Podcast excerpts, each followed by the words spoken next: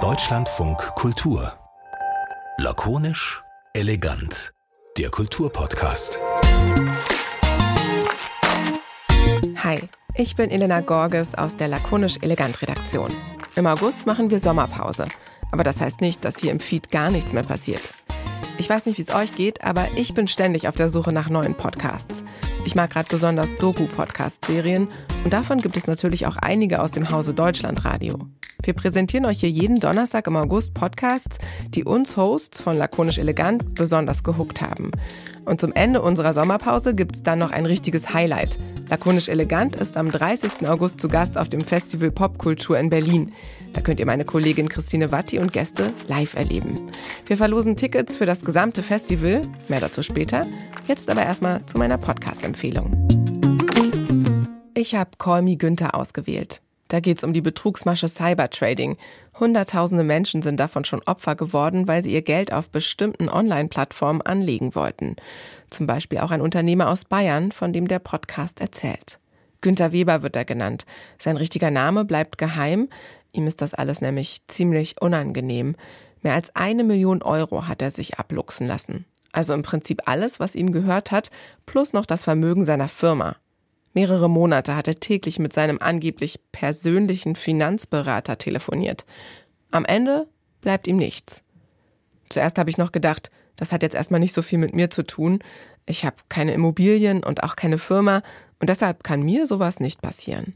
Aber beim Hören hat sich dann ziemlich schnell das Gefühl eingestellt, doch, wenn die Umstände ein bisschen anders gewesen wären, hätte das auch ich sein können, die da ihr Geld verspielt. Denn die Betrugsmasche Cybertrading ist richtig, richtig perfide. Meine Kollegin Anna Seibt erzählt in den fünf Folgen die ganze Geschichte, die die Journalistin Franziska Tschinderle und der Journalist Ilja Zuko recherchiert haben. Und sie ist jetzt hier zu Gast in Lakonisch Elegant. Hi Anna, schön, dass du da bist. Hi und danke für die Einladung. Na gerne doch. Nachdem du die ganze Geschichte jetzt ein bisschen sacken lassen konntest, was würdest du sagen, ist der Grund dafür, dass Menschen nicht nur ein paar hundert Euro beim Cybertrading verlieren, sondern ihr ganzes Vermögen? Ja, das ist natürlich auch irgendwie die zentrale Frage, die wir uns die ganze Zeit gestellt haben, als wir an dem Podcast gearbeitet haben. Weil du hast es äh, vorhin auch schon gesagt, wenn wir ehrlich sind, gehen wir alle davon aus, dass uns das selber nie passieren würde. Und ich glaube, das ist vielleicht schon Teil der Antwort darauf. Also, wenn man selber davon ausgeht, dass man nicht betrogen werden kann, dann merkt man vielleicht einfach gar nicht, wenn man dann wirklich betrogen wird. Ich glaube, das ist so ein Punkt. Äh, aber wie es eben so ist im Leben, gibt es ganz viele Antworten wahrscheinlich darauf. Also ich denke auch, Gier spielt eine Rolle. Dann so eine gewisse Zockermentalität. Also Herr Weber sagt das auch bei uns im Podcast. Das war irgendwie ein bisschen wie im Casino. Also wie wenn man so, äh, er sagt 17 plus 4 spielt. Das ist so ein Kartenspiel. Und ähm, ihm wurde eben vorgegaukelt, dass sein Geld sich ganz schnell wirklich sehr doll vermehrt hat, also fast verdoppelt hat innerhalb von einem halben Jahr. Und dann hat er natürlich einfach nicht mehr aufgehört, ja, weil er einfach dachte, ich habe so viel Glück. Pff, warum soll ich jetzt aufhören? Also es klappt doch super. Und dann hat es natürlich auch noch eine psychologische Komponente und da sprechen wir auch in der letzten, in der fünften Folge mit einer Psychologin drüber, dass die TäterInnen, also die Leute, die die Opfer kontaktieren, wirklich auch einfach gut in der Psychologie sind. Also die merken, was braucht ihr Opfer, ja? Also die können Vertrauen aufbauen, die, die merken, ah, okay, der ist vielleicht auf der Suche nach einem Freund. Und Herr Weber sagt nämlich auch, das war für mich sowas wie eine Telefonfreundschaft. Also der hat dem einfach wirklich vertraut. Und wenn man da nicht irgendwie drauf gestoßen wird, dass das wirklich ein Betrug ist, dann gibt es ja auch irgendwann den Point of No Return, denke ich mir, dass man dann irgendwie, also es wäre zu schmerzhaft, sich das äh, auf halber Strecke einzugestehen, dass das alles nur Betrug ist. Genau, das ist auch so, so was ganz Fieses. Aber ich glaube, das, das kennt auch fast jeder von uns, mhm. wahrscheinlich in, in kleineren Beispielen.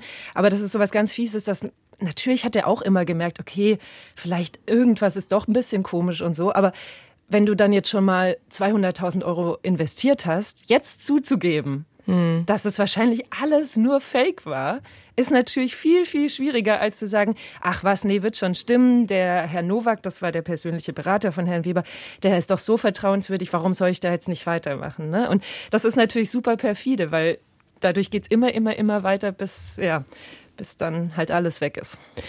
Ja, also es ist eine ähm, Kriminalgeschichte, die ihr da erzählt. Also es geht um eine Betrugsmasche.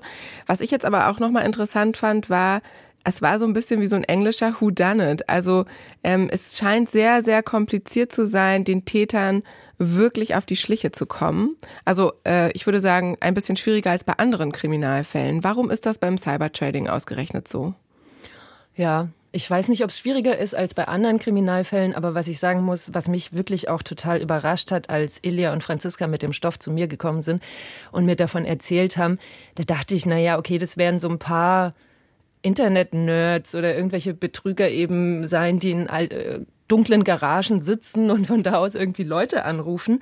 Aber es ist halt tatsächlich so, dass es eine riesige Industrie ist. Also das gibt wirklich verschiedene Branchen, die äh, quasi betrügerisch arbeiten, die für verschiedene Zweige innerhalb dieser Industrie zuständig sind, für die Callcenter, fürs Marketing, fürs Anwerben der Leute und so weiter und so fort. Und ähm, die Hand in Hand miteinander arbeiten, aber die eben nur lose miteinander verbunden sind. Und äh, wenn Ermittelnde denen dann eben auf die Spur oder auf die Schliche kommen, ist es total schwierig, die dingfest zu machen, weil diese Banden lösen sich dann wieder auf, alle sind in alle Richtungen verstreut. Die Geldflüsse sind nicht so, dass derjenige, der die Opfer kontaktiert hat, dann auch das Geld überwiesen bekommt. Das heißt, es ist super schwierig, denen irgendwas nachzuweisen. Und äh, das wird in unserem Podcast, ähm, sind wir auch im engen Austausch mit Ermittelnden gewesen, wird es eben auch klar, dass äh, das ist, ja, das ist wirklich ein bisschen Kämpfen gegen Windmühlen. Du hast die beiden ja als Redakteurin begleitet bei ihren Recherchen. Und jetzt stelle ich mir das echt schwierig vor, weil ich vermute, da gibt es dann eben auch sehr viele Sackgassen. Also was ähm, Ermittelnde bei der Polizei nicht schaffen, schaffen ja nicht immer unbedingt dann auch Journalisten. Wie seid ihr da vorgegangen? Hast du denen manchmal Mut gemacht, wenn die irgendwie schon wieder einer Sackgasse begegnet sind? Oder ähm, habt ihr euch regelmäßig zusammengesetzt und geguckt, wie ihr die Geschichte entwickelt, wie, wie, was, wo ihr noch nachfragen könnt und so weiter? Also ich bin äh, zu einem relativ späten Zeitpunkt eingestiegen. Da haben die zwei schon sehr viel recherchiert gehabt und da sind die auch schon sehr weit gekommen. Und ähm, natürlich gibt es wie in jeder Recherche ständig Sackgassen. Ne? Also das fängt schon bei den Opfern an. Also finde mal jemand, der darüber sprechen möchte oder die darüber sprechen möchte, dass sie total verarscht wurde und super viel Geld verloren hat und das dann noch mit einem äh, Mikrofon vorm Gesicht. Aber da waren die schon relativ weit. Und trotzdem haben wir dann natürlich im Laufe, also als wir den Podcast geschrieben haben, kamen natürlich einfach immer wieder neue Fragen auf, die dann wieder nachrecherchiert werden mussten und die wir dann äh, natürlich im, im sehr engen Austausch äh, miteinander besprochen haben, wo die jetzt in welche Richtung nochmal tiefer graben sollen. Und was natürlich ein ganz großer Vorteil für die AutorInnen war, dass sie beide in Albanien leben. Und ein Großteil dieses Betrügernetzwerks oder BetrügerInnen-Netzwerks ähm, ist eben auf dem Balkan und da haben sie sehr gute Kontakte und eben zum Glück auch ähm, Kontakte zu anderen JournalistInnen, die dann teilweise sie auch unterstützt haben in der Suche zum Beispiel nach Menschen, äh, die aus dem TäterInnenkreis kommen. Ja, und so bekommt man dann auch wirklich mal so einen ganz seltenen Einblick in diese Branche, in diese Betrugsbranche. Das Ganze ist jetzt in dem Feed von DLF Doku-Serien erschienen. Was ist denn das für ein Podcast-Feed? Auf was für Geschichten stößt man da, wenn man den abonniert? Genau, also die Serie heißt ja Call Me Günther und hat keinen eigenen Podcast-Feed. Das ist ganz wichtig, wenn man die sucht. Man muss eben diesen DLF-Doku-Serien-Feed suchen. Und äh, unsere Idee hinter diesem DLF-Doku-Serien-Feed ist eben, dass Menschen, die sowas wie Me Günther gerne hören, wahrscheinlich auch andere Doku-Podcast-Serien gerne hören würden. Und da schieben wir dann in unregelmäßigen Abständen eben immer wieder neue Serien nach. Also es gibt zum Beispiel die Serie Searching Planker. Da geht es um einen Mord an einer Auschwitz-Überlebenden in den 90er Jahren und die wirklich sehr, sehr spannende Lebensgeschichte von Blanca. Oder Last Exit Kabul, das ist ein Dreiteiler über die äh, wirklich sehr dramatische Flucht einer Menschenrechtsgruppe aus Afghanistan und der Autor hat die eben bei dieser Flucht begleitet. Also sind so Geschichten, die ähm, ja, ich würde jetzt nicht sagen, immer True Crime sind, aber es sind eben dokumentarische Seriengeschichten, äh, die auf jeden Fall ja, sehr spannend sind und die man dann alle gebündelt in diesem DLF-Doku-Serien-Podcast-Feed findet. Okay, also total was für mich. Vielen Dank für diesen Tipp und danke, Anna, dass du hier warst bei Lakonisch Elegant in unserer Sommerpause. Vielen Dank. Tschüss.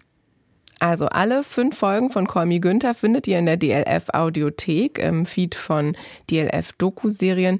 Und die erste Folge, die gibt's jetzt hier. Ja. Einen wunderschönen guten Tag, Berger, mein Name. Servus. Hallo? Berger. Äh, ja, Manuel Berger ist mein Name. Ja. Wir haben nachgeschaut bei unserem System, dass Sie bei einer unlizenzierten Firma investiert haben. Was ihr da hört, das dürfte es eigentlich gar nicht geben. Wir haben über ein Jahr lang nach diesen Tonaufnahmen gesucht. Dann endlich hat sie einen Informant mit uns geteilt. Das ist nämlich kein normales Telefonat. Dieser Anruf ist Teil einer perfiden Betrugsmasche. Teil eines Scams, dem Hunderttausende Menschen zum Opfer gefallen sind. Sie wollten ihr Geld auf Online-Plattformen anlegen und haben dabei alles verloren. Allein in Deutschland und Österreich geht der Schaden in die Milliarden. Der Name für diese Art von Investmentbetrug Cybertrading. Aber ich sage nur, Lukas, wenn ich das Geld nicht am Donnerstag wieder retour habe, ich bin ich tot. Ich habe dir gesagt, es wird so, so, so alles geschehen, brauchst du keine Sorge zu haben. Ja, meine Sorgen sind schon so groß, das glaubst du nicht. Cybertrading hat viel Leid verursacht. Menschen haben sich dafür verschuldet, Firmen sind pleite gegangen und Ehen in die Brüche. Es gibt auch Fälle von Suizid, die direkt damit in Verbindung gebracht werden. Manche Opfer haben ein paar tausend Euro verloren, andere zehn oder hunderttausend oder noch mehr. Wie Herr Weber. Hallo? Wann kommen Sie? Wir sind in äh, einer Minute hier. Aha, Genau, ja gut. wir sind gleich da. Alles klar, dann bis gleich. Gleich. Your destination is on the right. Wir sind da. Als ihn Franziska und Ilia, die ReporterInnen dieser Geschichte, das erste Mal besuchen, wartet Herr Weber schon vor seinem Haus auf sie. Herr Weber ist Mitte 60 und erst vor wenigen Wochen in Rente gegangen. Ein großer, schlachsiger Mann, dem man sein Alter nicht ansieht. Er trägt Jeans, einen grauen Hoodie und einen stoppeligen Dreitagebart. Herr Weber schüttelt den beiden ReporterInnen die Hände und führt sie in sein Haus, in dem er seit Jahrzehnten lebt. Eine Holztreppe hinauf, durch die Küche, am Kühlschrank hängen Fotos von seinen Enkelkindern und dann weiter ins Wohnzimmer. Helles Holz, breite Glasfront, viel Licht. Eine Veranda auf der Rückseite. Vom Esstisch aus blickt man auf den Wald. Wenn Franziska und Ilia es nicht besser wüssten, könnten sie denken, hier ist die Welt total in Ordnung. Die Nachbarinnen und Freundinnen von Herrn Weber, die denken das wohl auch. Denn das, was ihm passiert ist, hat Herr Weber lange für sich behalten. Es ist ihm peinlich und irgendwie will er es einfach nicht wahrhaben. Deshalb haben wir auch seine Stimme verfremdet und ihm einen anderen Namen gegeben. Ich habe angefangen zum Arbeiten mit äh, 15 und seit 30 Jahren bin ich jetzt selbstständig, habe viel gearbeitet, meistens so 16 Stunden am Tag, sieben Tage die Woche und habe das Geschäft aufgebaut. Herr Weber, ihr hört es, kommt aus Bayern. Er hat sich immer als ein Mann gesehen, der mitten im Leben steht, ein Kleinunternehmer. Er hat sich mit harter Arbeit ein kleines Vermögen aufgebaut, das er eines Tages seinem Sohn vermachen wollte. Aber auch Herr Weber ist reingelegt worden. So richtig verarscht. Und am Ende waren über eine Million Euro weg. Eine Million 118.500, um genau zu sein. Und das kann sich Herr Weber nicht verzeihen.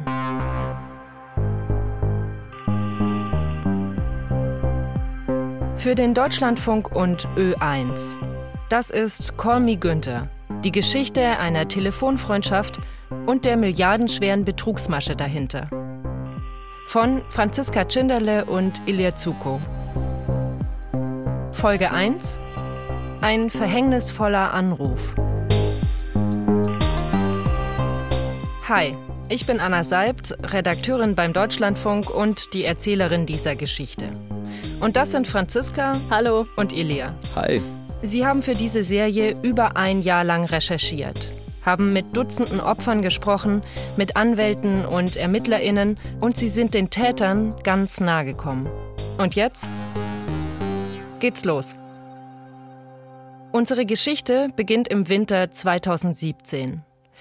Damals denkt noch niemand an eine globale Pandemie.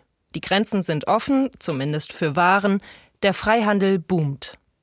Donald Trump wird der 45. Präsident der Vereinigten Staaten.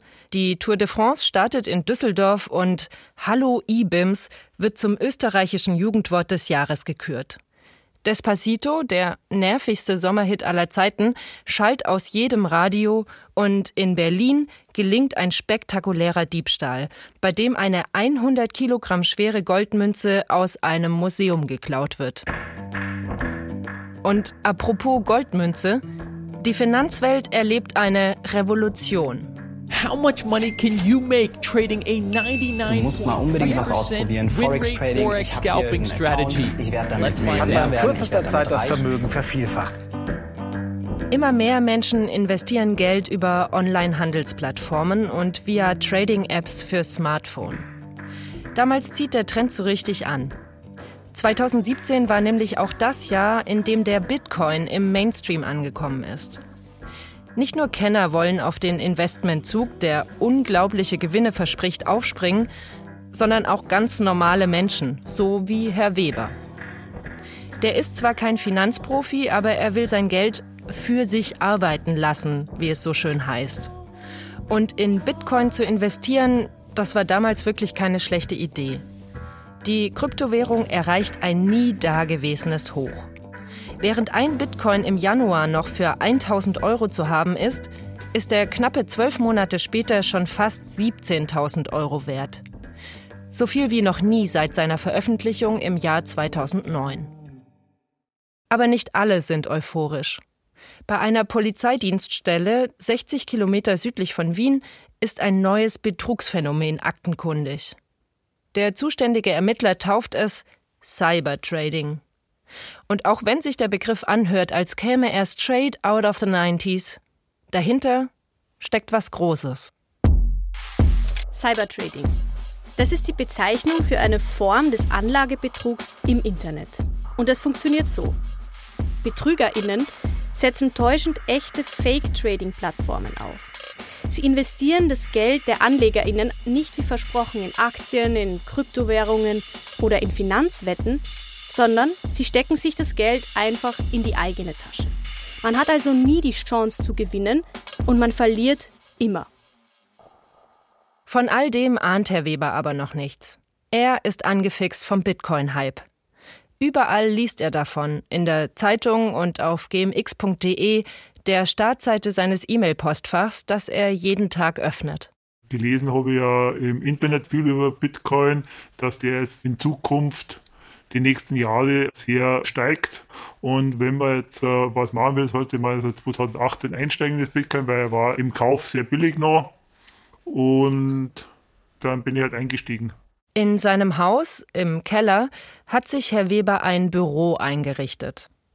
Eine Mischung aus Hobby und Abstellraum voller Bücher und Steuerunterlagen seiner Firma. In der Ecke steht ein altes Sofa. Für ihn hat sich hier unten erst die beste und dann die schlimmste Zeit seines Lebens abgespielt. Man kann fast sagen, das ist eigentlich so der Tatort dieses Verbrechens. Das ist der Tatort dieses Verbrechen.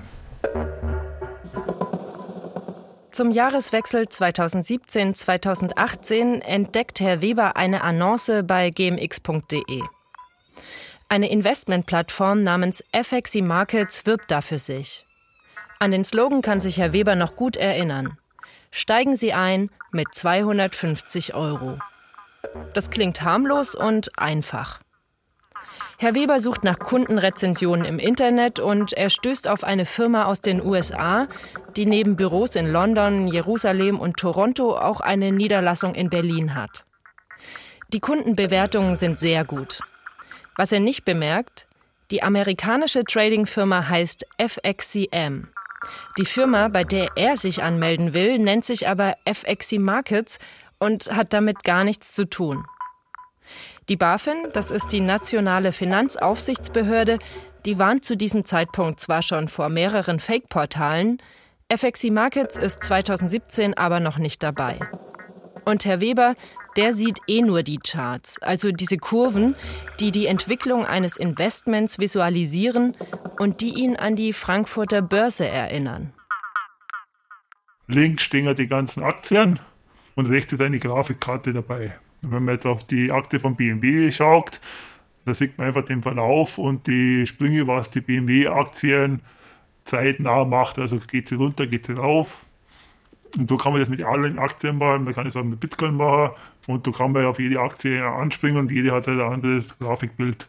Und so kann man sehen, hat man gewonnen, hat man verloren. FXC Markets bietet nicht nur den Handel mit Kryptowährungen an, sondern hat auch andere Produkte im Angebot. Aktien und Rohstoffe zum Beispiel, CFDs, sogenannte Differenzgeschäfte oder Forex. Das steht für Foreign Exchange. Auf Finanzdeutsch Devisenhandel. Mit Devisenspekulationen kann man theoretisch sehr viel Geld verdienen. Der Milliardär George Soros zum Beispiel ist auf diesem Weg zu seinem Vermögen gekommen. Aber es kann halt auch total schief gehen. Vor allem, wenn man sich nicht auskennt. Deshalb bietet FXC Markets eine fachliche Beratung durch einen sogenannten Broker an. Der kennt sich besser aus in der Finanzwelt als jemand wie Herr Weber und hilft den AnlegerInnen, sich im Dickicht der Möglichkeiten zurechtzufinden. Für Herrn Weber klingt das wesentlich attraktiver, als sein Geld auf ein Sparkonto zu legen, was keine Zinsen mehr verspricht. Wie war das das erste Mal? Können Sie sich erinnern? Es hilft ein bisschen die Geschichte, so wie ein Puzzle, ne? zu, zu basteln. Okay. Wie hat das Ganze angefangen? Wurden Sie angerufen? Haben Sie jemanden angerufen? Also ich habe keinen angerufen. Auf der Website von FXC Markets gibt es ein Anmeldeformular. Herr Weber hinterlässt dort seinen Namen, seine Telefonnummer und seine E-Mail-Adresse. Die Firma bittet ihn, eine Passkopie per Mail zu schicken. Alles wirkt seriös. Wenn man bei der Bank ein Konto eröffnet, dann muss man sich ja schließlich auch ausweisen.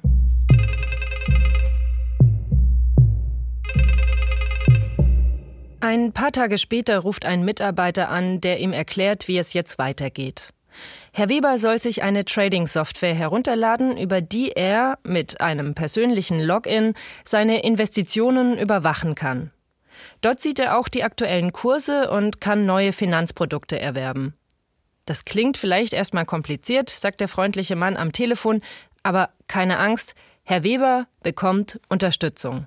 Und dann kriegt man einen Betreuer oder Finanzexperten zur Seite gestellt. Das war also in meinem Fall äh, ein Herr Nowak, ein junger Mann gewesen, vielleicht so zwischen 30 und 35 Jahre, schätze ich mal, dass der alt war, mit einer sehr angenehmen dunklen, vertrauenswürdigen Stimme.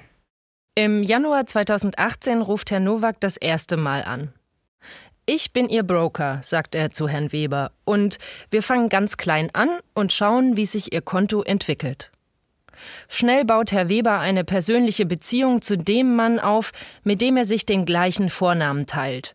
Günther. Er erzählt ihm von seinen Kindern und Enkelkindern und erfährt auch einiges über sein Gegenüber. Laut seiner Aussage war er verheiratet, hat zwei Kinder gehabt. Dann hat er auch von seinem Urlaub erzählt. Wenn er im Urlaub war, da habe ich dann einen anderen gehabt. So hat man auch ein bisschen privat geredet. Also, aber immer angenehme Stimme, nie laut. Er war immer gut drauf. Hat sie immer, wenn er zu spät gekommen ist oder zu spät angerufen, entschuldigt und hat es nicht als selbstverständlich gesehen, dass er war im Stau gestanden oder hat ein Meeting gehabt, bevor er mit mir telefoniert hat. Und das war also sehr angenehm mit ihm zum Telefonieren. Aber Herr Weber spricht mit Nowak nicht nur über Urlaub und die Enkelkinder, sondern natürlich vor allem über Geld. Herr Nowak berät Herrn Weber, in was es sich lohnt zu investieren und wovon er lieber die Finger lassen soll. Und Herr Weber ist froh, dass er sich nicht zu detailliert mit diesem ganzen Kram auseinandersetzen muss. Nowak wirkt professionell, er drängt Weber zu nichts. Zum Einstieg rät er ihm, klein anzufangen. Es war eigentlich Neugierde und dann hat man sich gedacht, ja gut, 250 Euro, da kann ja nicht viel passieren. Wenn die weg ist, ist es weg. Es ist wie wenn du jetzt äh, in der Spielbank gehst und sagst, du, der Limit ist 500 Euro und wenn das weg ist, dann gehst du halt heim. Aber bei Herrn Weber läuft es richtig gut. Klar, dass er da nicht heimgeht. Er macht natürlich weiter. Im Nachhinein zu rekonstruieren, wann er welche Summen in welches vermeintliche Finanzprodukt investiert hat, das ist total schwer. Was wir sicher sagen können, am 8. Januar 2018 beginnt Herr Weber seine Trading-Karriere mit 1000 Euro. Am 17. Januar schießt er 9000 nach. Am 9. Februar noch einmal 5500 Euro. Es ist offensichtlich, Herr Weber ist angefixt. Sein Trading-Konto zeigt unglaubliche Gewinne. So wie er sich erinnert, verdoppelt sich sein Einsatz in nur drei Monaten. Das ist genial und Herr Weber traut sich bald, immer höhere Summen einzusetzen. Du hast ja wieder so ein Glücksgefühl, weil du, oh, wieder 5000 Euro mehr da, es ist wie ein Fieber ist das eigentlich. Wie wenn du jetzt äh, beim Pokern sitzt oder sowas und eine gute Karte hast oder so, 17 und 4 denkst du jetzt, wenn du schon ein bisschen Glück drauf hast, ich weiß nicht, ob du schon mal 17 und 4 gespielt hast. 17 und 4 ist ein Kartenspiel. Man spielt um Geld gegen die Bank. Franziska hat es noch nie gespielt, aber sie weiß trotzdem, was Herr Weber meint. Als sie klein war, haben ihre Eltern ein Wertpapierdepot für sie angelegt. Während der Recherche habe ich mal 1500 Euro auf dieses Wertpapierdepot überwiesen und ich habe mir da nicht viel dabei gedacht. Und kein Scherz, äh, dieses Geld, diese Summe hat sich in wenigen Tagen verdoppelt. Ich kann mich noch erinnern, dass mich sogar die Bank angerufen hat, um mir zu gratulieren. Und ich dachte mir damals so, okay, wie cool ist das denn? Ich habe gerade irgendwie Geld verdient, ohne dass ich dafür gearbeitet habe. Ich weiß aber auch, dass ich dann schnell aufgehört habe, weil ich einfach das Risiko nicht einschätzen konnte. Herr Weber aber, der macht weiter. Am 12. März 2018 hat Herr Weber bereits über 50.000 Euro angelegt. Und jetzt passiert was Wichtiges. Bis hierhin hat er sein privates Geld investiert. Jetzt will er aber groß einsteigen und investiert das Geld seiner Firma. Seinen MitarbeiterInnen erzählt er nichts davon, seiner Frau nicht und auch nicht seinem Sohn, der die Firma eines Tages übernehmen soll. Am 3. April überweist er seine erste richtig große Tranche über 145.000 Euro auf das Konto von FXC Markets. Besser gesagt, auf eines der Konten von FXC Markets. Eigentlich hätte Herr Weber hier stutzig werden können. Denn Günter Nowak bittet ihn, seine Investments auf immer andere Konten zu überweisen. Mal nach Bulgarien, dann nach Tschechien oder Dänemark.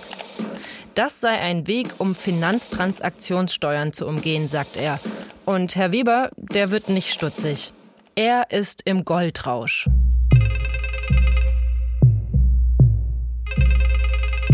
Wenn Herr Nowak anruft, dann immer von derselben Nummer. Plus 44 2035 192 161. Plus 44, das ist die Vorwahl von England. Er lebt in London, erzählt Nowak, wo die Firma FXC Markets ihren Sitz hat. Da er Deutsch spricht, kümmert er sich um die Investoren aus dem Dachraum, also Deutschland, Österreich und die Schweiz. Nowak ruft meistens zwischen 9 und 11 Uhr am Vormittag an selten auch mal abends. Und Nowaks Anrufe, die werden für Herrn Weber zur Routine. Er richtet sogar seine Bürozeiten danach aus. Eine richtige Telefonfreundschaft war das, sagt Herr Weber heute. Sie haben mit dem Nowak jeden Tag telefoniert? Ja. Fast ein halbes Jahr lang? Ja. Wenn Günter Nowak anruft, dann sitzt Günter Weber schon vor seinem PC und hat MetaTrader 4 geöffnet.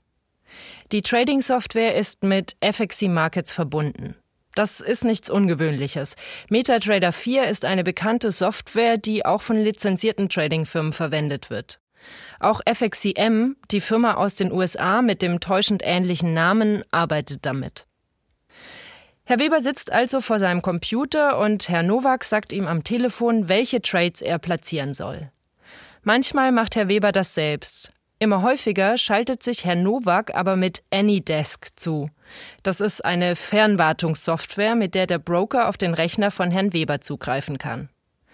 Und Herr Weber, der ist froh darüber. Er fühlt sich von dem komplexen Programm mit all den Zahlen und Kurven überfordert und lässt den Profi gerne machen. Nach drei Monaten haben sie schon 20 Stunden zusammen am Telefon verbracht. Das zeitliche Investment, das zahlt sich für Herrn Weber aber voll aus. Er kauft Aktien, Bitcoins, tradet Devisen und sein Geld vermehrt sich. Und wenn dann gesagt hat, ja, das machen wir so und das machen wir so, dann hat man das einfach so gemacht, weil das war dann ja, hat ja alles geklappt. Es klappt nicht nur, es läuft richtig gut. Im April, also drei Monate nach dem ersten Telefonat mit Novak, hat Weber 600.000 Euro angelegt. Sein Depot zeigt aber bereits mehr als doppelt so viel an. 1,3 Millionen Euro. Wenn das so weitergeht, dann ist Weber bald mehrfacher Millionär.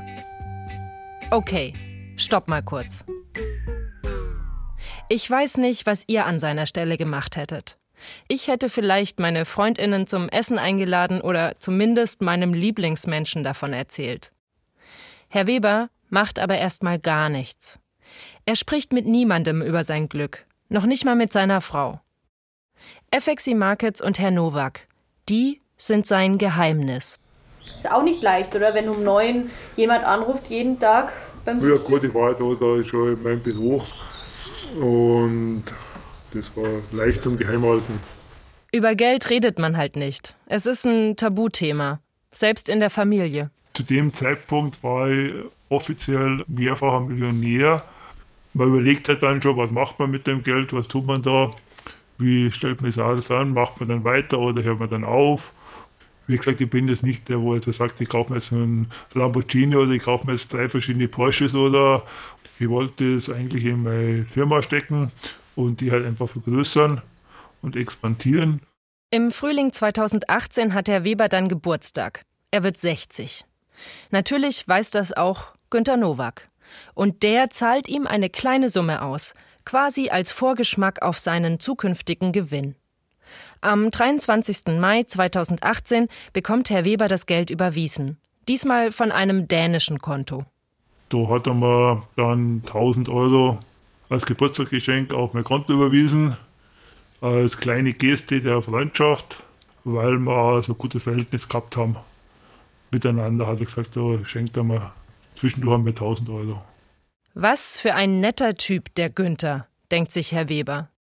Zwar siezen sich die beiden noch immer, aber manchmal da schleicht sich auch das Du in ihre Gespräche.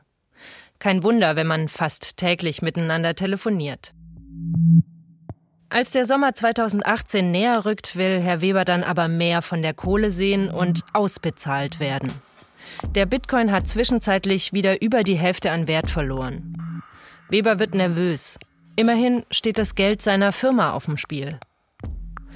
Aber Herr Nowak versucht, ihn abzuwimmeln.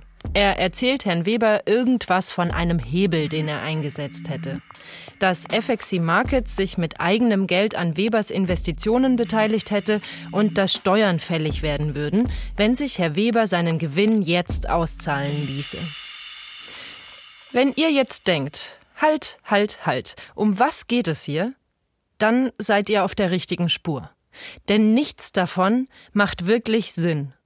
Es gibt zwar diese Hebelgeschäfte in der echten Finanzwelt und ja, auch Steuern müssen auf Kapitalgewinne gezahlt werden, aber all das ist eigentlich kein Grund dafür, Herrn Weber sein Geld nicht auszuzahlen. Aber Günter Weber vertraut Nowak und hinterfragt diese wirren Aussagen nicht. Und vielleicht will er auch einfach nicht zugeben, dass er überhaupt nicht mehr versteht, was hier eigentlich abläuft. Und die reden dann auch so viel, da denkst du, ja, das wird schon so sein. Also wie gesagt, das hat ja, man ist ja da in den Glauben, dass die ja äh, dir helfen und das Geld sich vermehrt von dir. Ist ja nicht so, dass die, die da, äh, da momentan abgezockt haben. Die haben die zwar abgezockt, aber du hast es nicht gesehen, weil das Geld war ja immer auf deinem Konto. Am 14. Juni 2018 gibt Weber nach. Er überweist die Steuer seine bis dato höchste Summe. 330.000 Euro. Er denkt, dass sich das angesichts des hohen Millionengewinns lohnen wird. Und wenn er dann endlich sein Geld ausbezahlt bekommt, wirkt dieser Betrag wie Peanuts. Ende Juni, ein halbes Jahr nach seinem ersten Telefonat mit Novak, hat Herr Weber eine Million und 118.500 Euro in verschiedene Aktien, Fonds und Forex-Wetten auf FXC Markets gesteckt. und einen Gewinn von drei Millionen Euro gemacht. Denkt er zumindest. Es war Ende Juli, dann war der Herr Nowak nicht mehr erreichbar, er hat nicht mehr angerufen und ich habe auch das Callcenter nicht mehr erreicht, ungefähr 14 Tage lang. Und dann habe ich unter der Nummer von dem Callcenter seinen damaligen Chef kennengelernt und der hat mir dann erzählt, dass die Familie Novak bei einem Autounfall in Australien tödlich verunglückt ist. Günter Nowak, sein Finanzberater und Freund, tot? Und der Chef von FXC Markets, der hat noch eine schlechte Nachricht. Das ganze Geld von mir hatte der Herr Nowak verwaltet angeblich und in sein Account, wo er das hinterlegt hat, hat keiner Zugriff. Es ist ein Schock für Herrn Weber.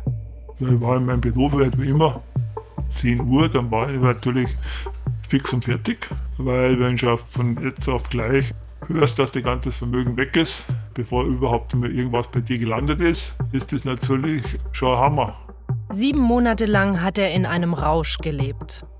Er hat über eine Million Euro angelegt, überwiegend Kapital aus seiner eigenen Firma. Er war sich sicher, dass er schwer reich ist. Gegen Ende hätte er rund vier Millionen Euro bekommen sollen.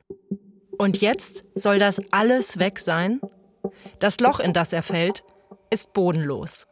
Es gibt jetzt zwei Möglichkeiten, entweder man bringt sie um oder man lebt weiter. Herr Weber entscheidet sich fürs Kämpfen. Denn an die Geschichte mit dem Autounfall kann er nicht so richtig glauben. Das muss man jetzt abhaken, weil das kann man ja nicht mehr rückgängig machen. Mit dem muss man leben. Und wenn man jetzt jeden Tag denkt, äh, wer fährt jetzt mit meinem Geld spazieren, dann hat man kein Leben mehr. Im Oktober 2018 nimmt er sich einen Anwalt und auch wenn ihm zu diesem Zeitpunkt noch nicht ganz klar ist, was genau da passiert ist, sicher ist, er ist betrogen worden. Aber man ist dann irgendwie in einem, in einem Fieber oder so in einem Trance. Man hat ein Leben lang gearbeitet, war mit zwei Füßen im Leben gestanden, wo man eigentlich gemeint hat, man macht alles richtig. Und dann kommt da so einer und der überredet die dann, zum sowas zu machen, ist im Nachhinein eigentlich unvorstellbar. Aber Herr Weber ist nicht der Typ, der einfach aufgibt. Noch hat er Hoffnung, dass er mit einem blauen Auge davonkommt. Sein Anwalt, der auf Finanzbetrug spezialisiert ist, erstattet Anzeige. Herr Weber übergibt seinen PC und die Kontoauszüge an die Polizei. Frau Jonas, eine junge Polizistin, nimmt mit einem Team aus IT-Experten die Ermittlungen auf. Ihr werdet sie später noch kennenlernen. Und noch während die Polizei nach dem Betrüger Günter Nowak sucht, ruft der wieder an. In der nächsten Folge Wer ist Günter Nowak? Wo ist Herrn Webers Geld geblieben und worauf ist Herr Weber da überhaupt reingefallen? Franziska und Ilia erfahren von einer Callcenter-Razzia im Kosovo, die mit FXC Markets und dem Cybertrading-Betrug in Zusammenhang steht. Përmes platformave online callcenter, duke ofruar për të investuar në disa aksione në Kosovë. Also reisen die ReporterInnen in die Hauptstadt des Kosovo nach Pristina und stellen fest, nichts ist, wie es scheint. Sie waren sehr gute Menschen. Sie haben sich gut verhalten. Ich hatte nie Probleme mit denen gehabt. Wenn Sie mich hören, ich möchte mich bei denen bedanken. Ich habe Respekt für Sie. Sie haben niemandem was Schlechtes angetan. Sie haben hart gearbeitet.